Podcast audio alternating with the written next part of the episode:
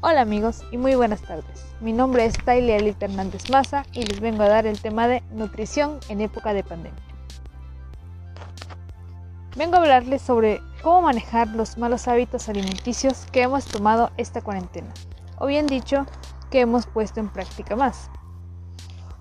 Si bien es sabido que estar en casa da mucha ansiedad de solo querer estar comiendo, hemos caído en malos hábitos alimenticios, queriendo comer sabritas, refrescos, pasteles, dulces a todas horas.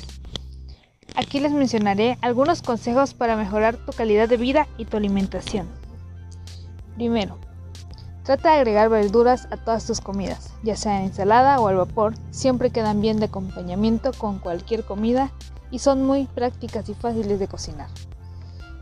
Segundo, toma mucha agua durante el día y haz alguna actividad física que te guste. Puede ser caminar, correr, practicar algún ejercicio o hacer rutinas de ejercicio en tu casa.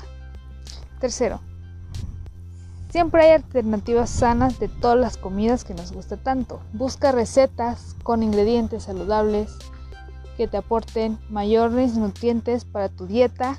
hay muchas recetas que puedes encontrar que se hacen con ingredientes sanos.